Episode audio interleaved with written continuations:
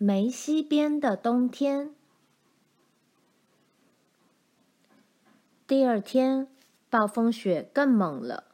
从窗子望出去，什么也看不见，因为刮到窗户上的雪太厚了，透明玻璃都变成白玻璃了。风一直在屋子四周呼号。爸要动身去马厩时，厚厚的雪悬进了斜顶小屋，门外像是有一堵白墙似的。爸从小屋的钉子上取下一卷绳子。如果没有东西带路，我可不敢踏出去一步。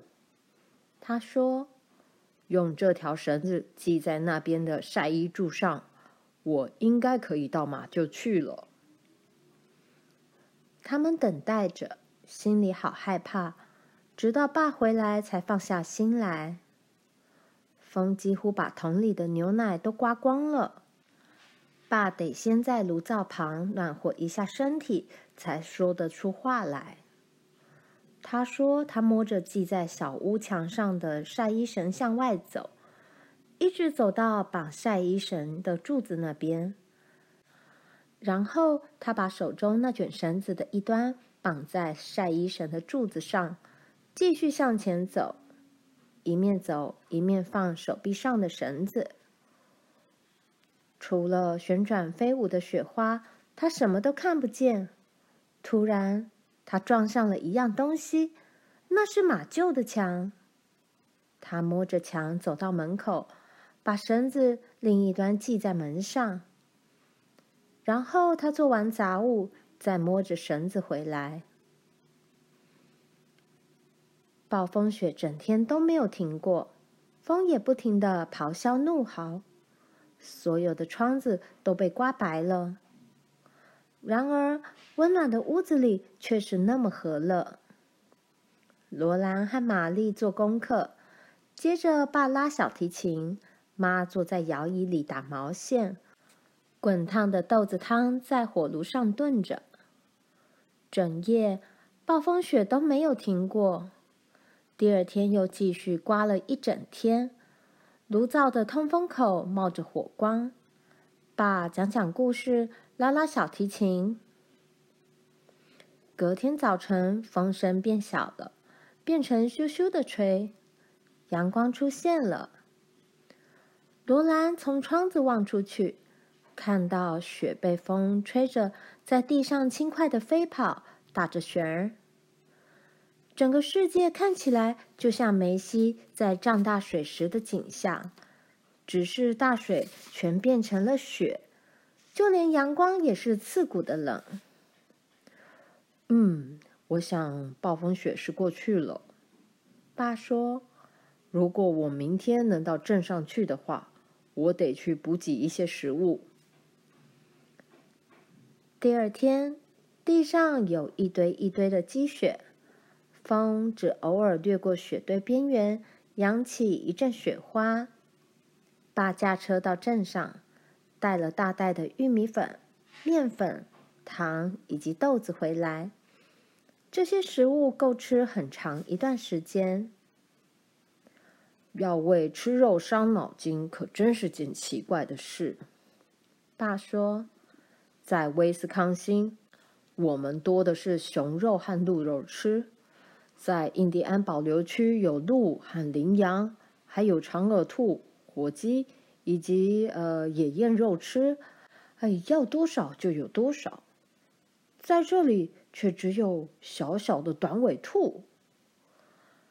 我们以后要先计划好自己饲养家畜。妈说，这么做其实是不难的。我们可以在田里种谷物做饲料。对，爸说，明年我一定要再把小麦种起来。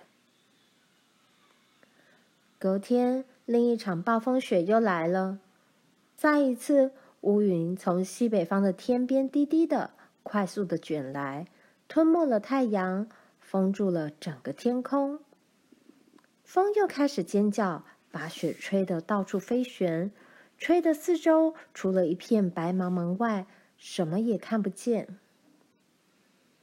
爸摸着绳子去马厩又回来，妈煮饭、清扫屋子、缝补衣服，帮玛丽和罗兰温习功课。他们则洗碗盘、扫地板、铺床，保持手脸清洁，把辫子扎得整整齐齐的。他们念书，跟玲玲和阿吉玩。他们在石板上画图，教玲玲认字母。玛丽仍然在缝她的九色百纳被，罗兰则开始在缝一条熊掌被。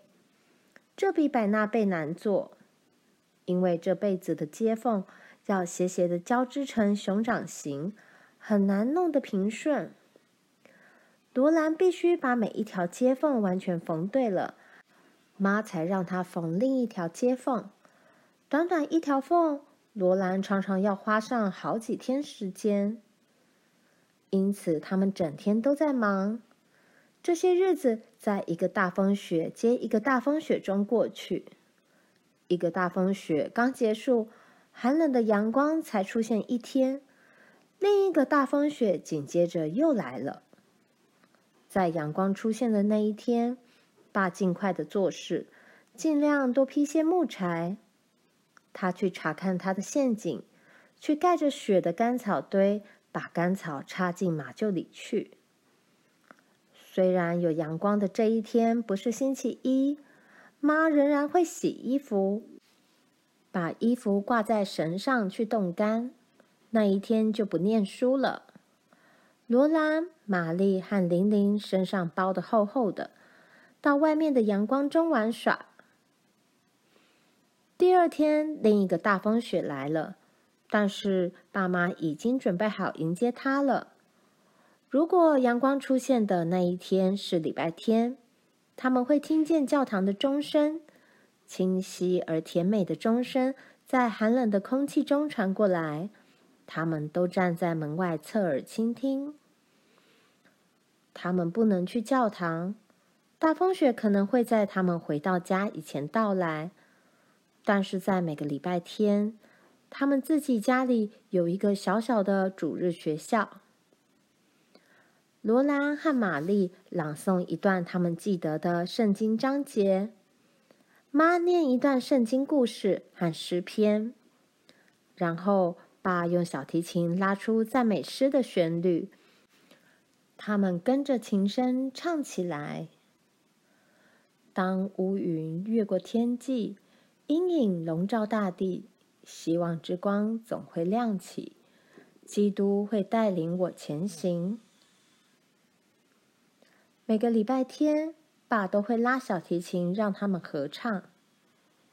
主日学就在我们这里，美好胜过王宫华夏，喜悦充满在我心底，我亲爱的安息日之家。